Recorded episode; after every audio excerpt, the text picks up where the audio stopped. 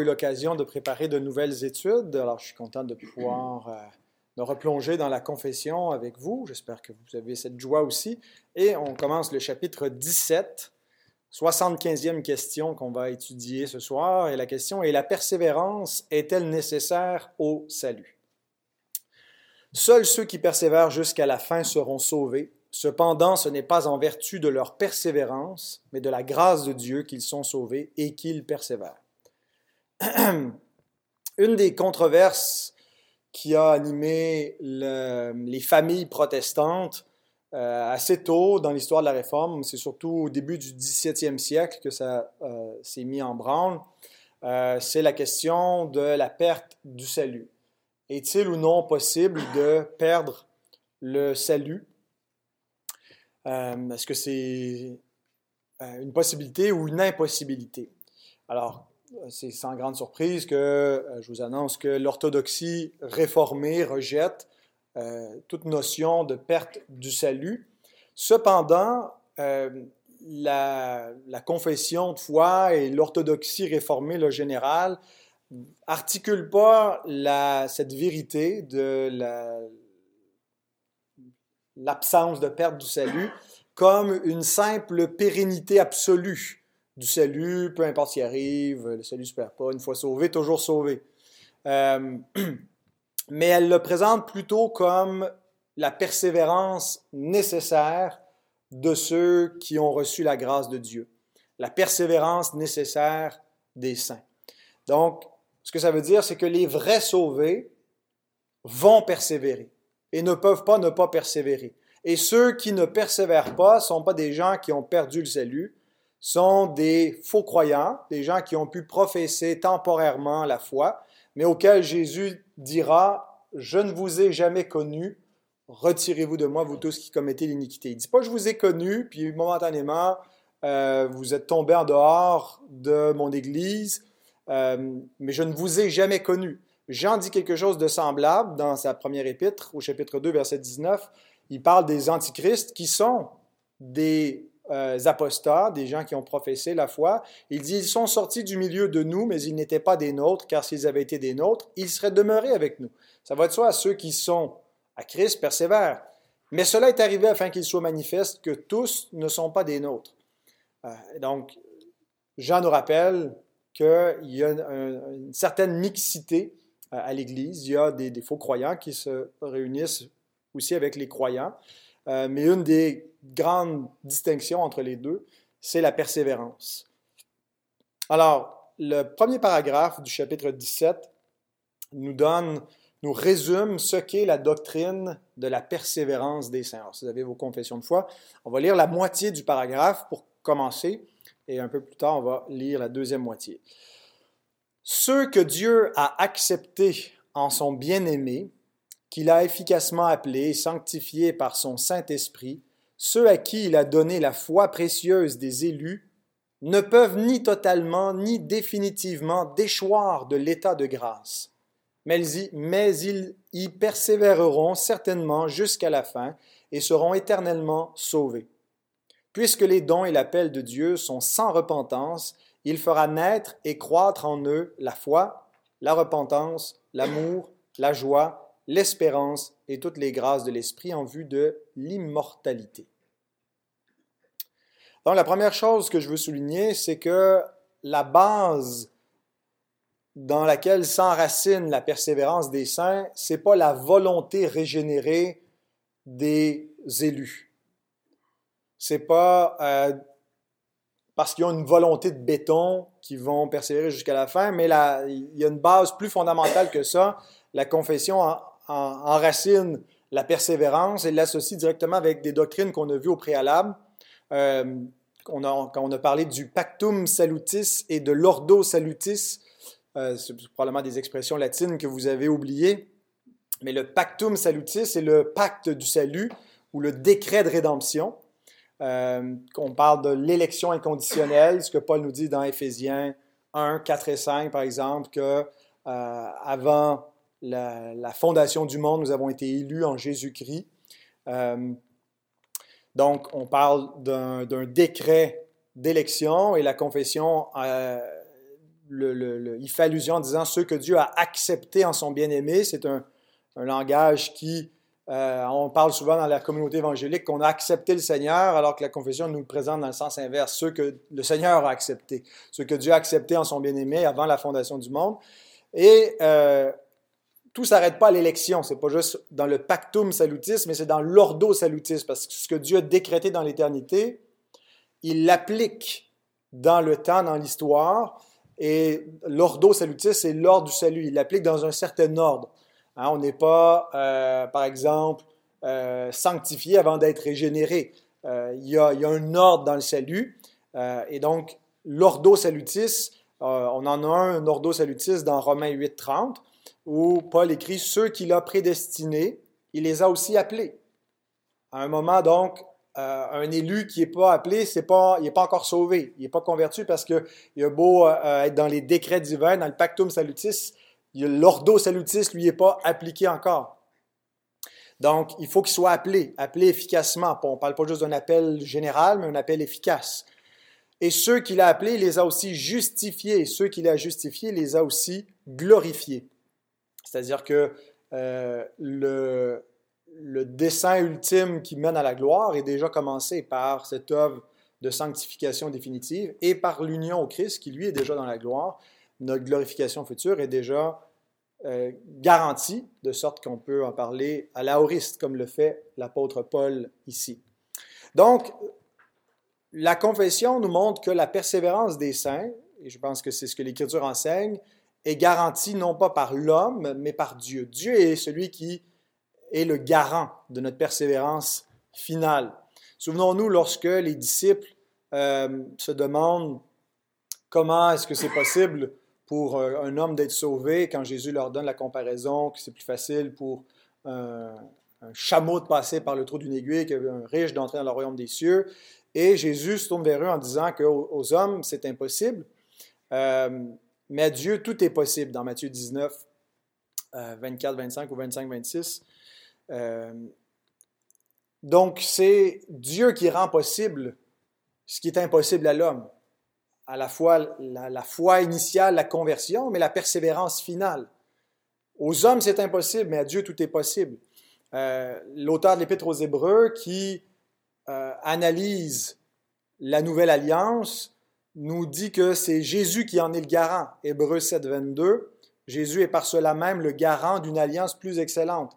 Alors, ce qui fait que la nouvelle alliance fonctionne et qu'elle est garantie, c'est pas nous, c'est le Christ qui est le médiateur et qui est le garant et qui nous assure que ce qui nous est promis dans la nouvelle alliance, le salut éternel qui est promis par le pardon de nos péchés, où on a une connaissance de Dieu, où on est appelé son peuple, euh, et on reçoit l'héritage éternel promis depuis euh, la fondation du monde, bien, c'est Christ qui le garantit.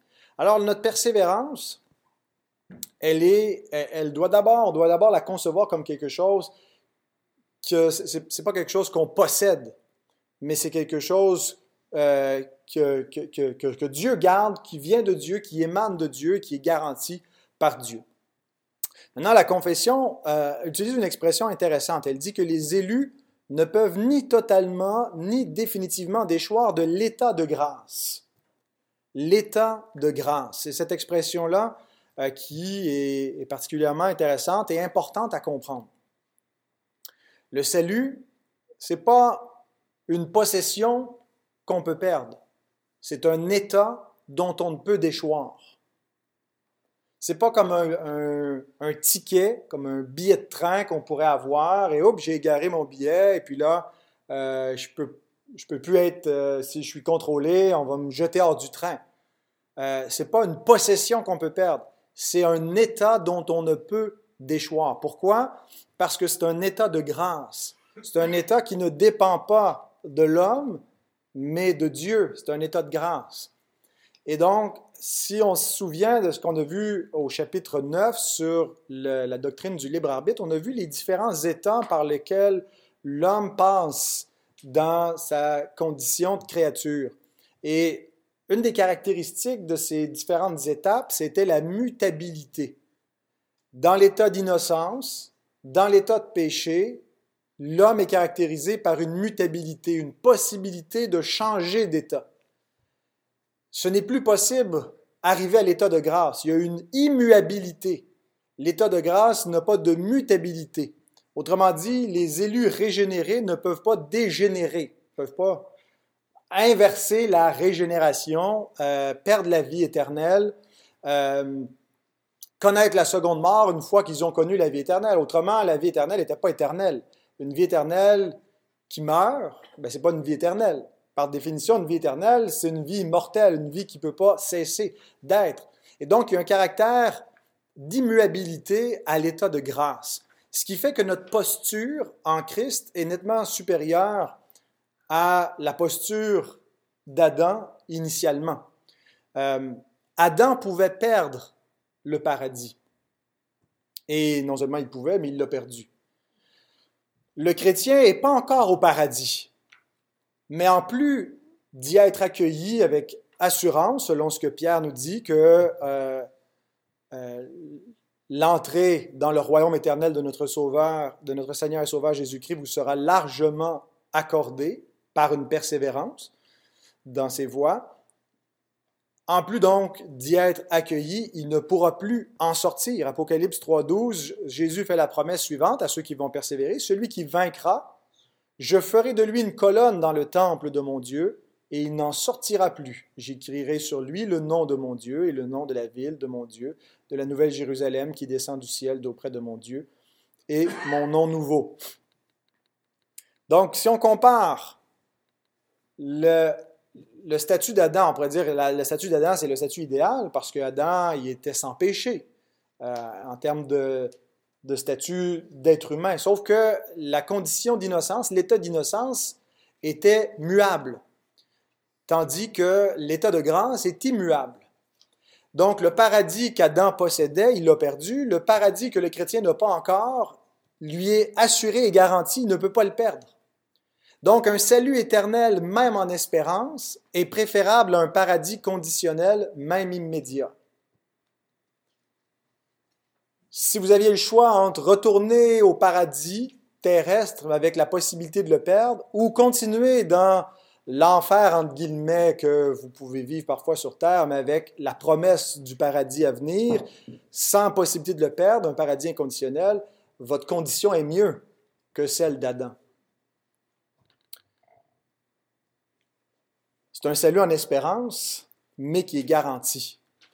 Et euh, donc, qui met en contraste, Paul peut prendre les plus grandes persécutions du monde, euh, dont il était l'objet et qui mène à mort euh, beaucoup de brebis du Seigneur comme des boucheries, comme des, brebis qui vont à la boucherie, à l'abattoir, et il les appelle de petites tribulations passagères, pas parce qu'il les regarde seulement en elles-mêmes, c'est vrai que quand on les compare avec les, souffrances de la vie présente, on les trouve atroces, mais il les met en relief dans la perspective de l'espérance éternelle.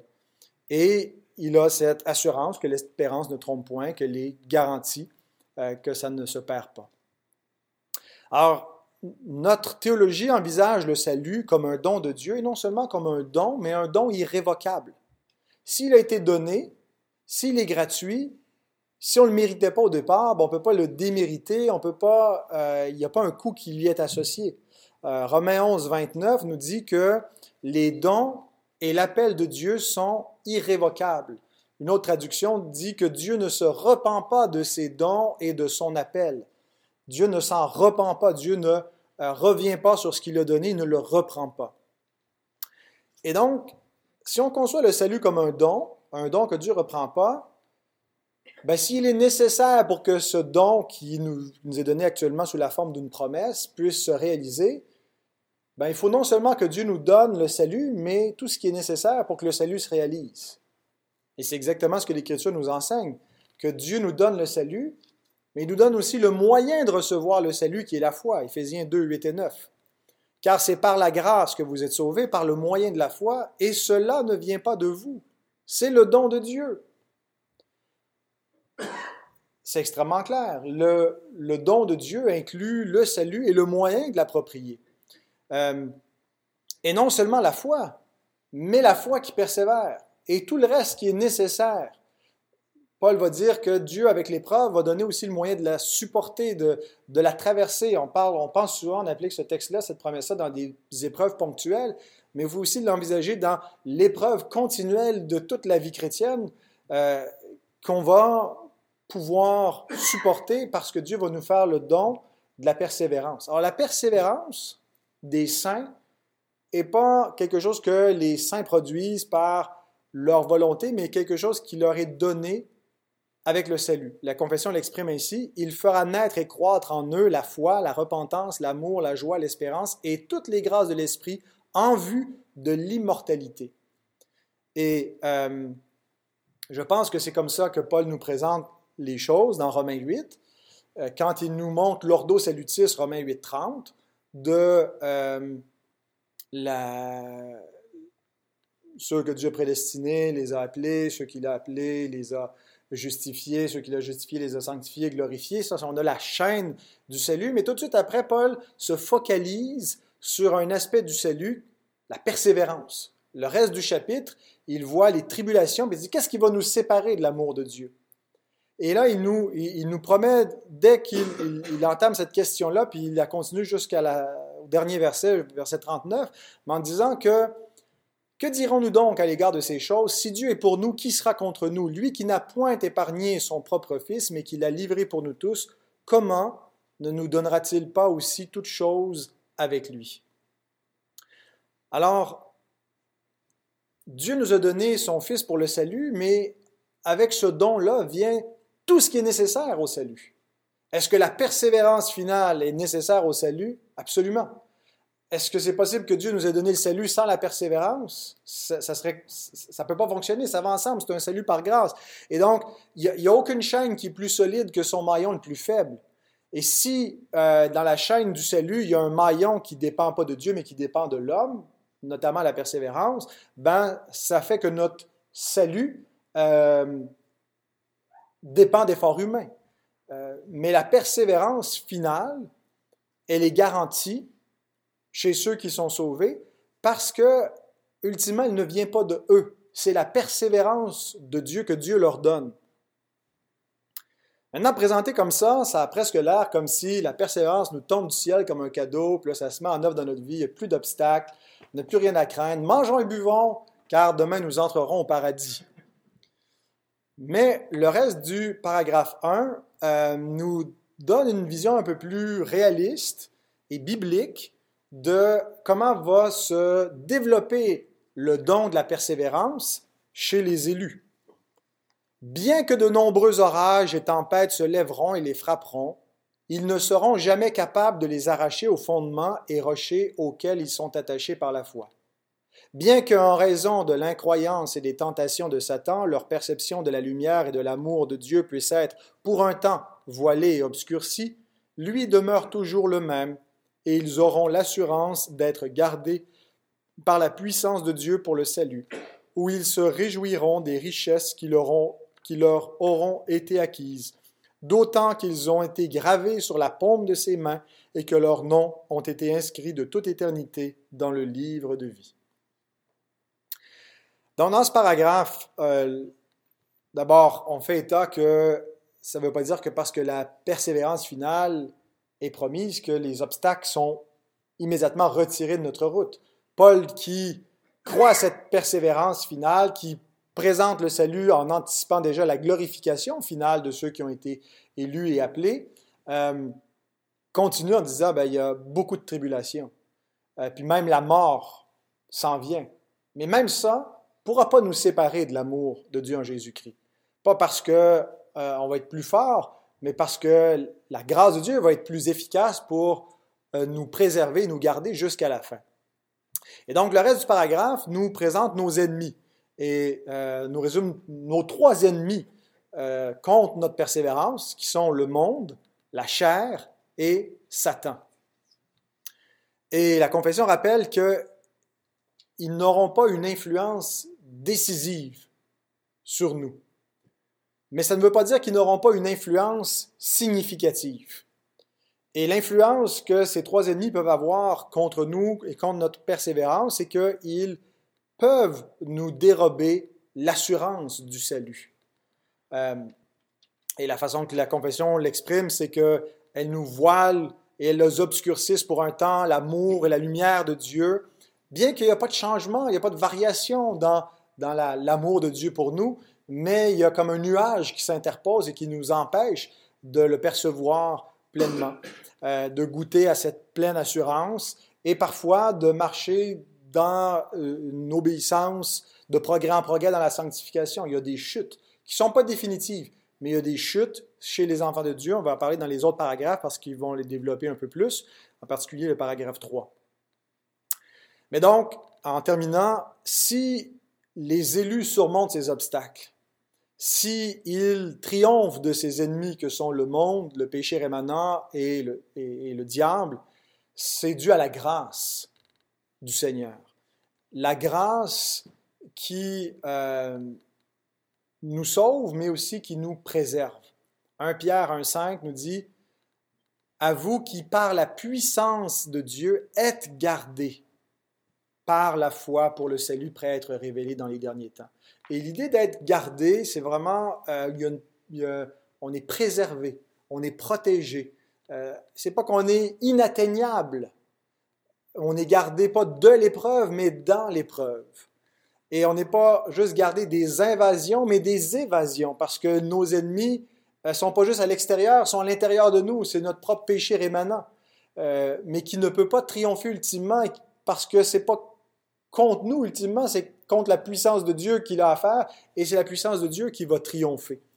Et donc, si vous vous demandez comment se fait-il que vous persévérez encore, alors que vous auriez eu plein de raisons de décrocher, bien, c'est parce que tout ce qui est né de Dieu triomphe du monde.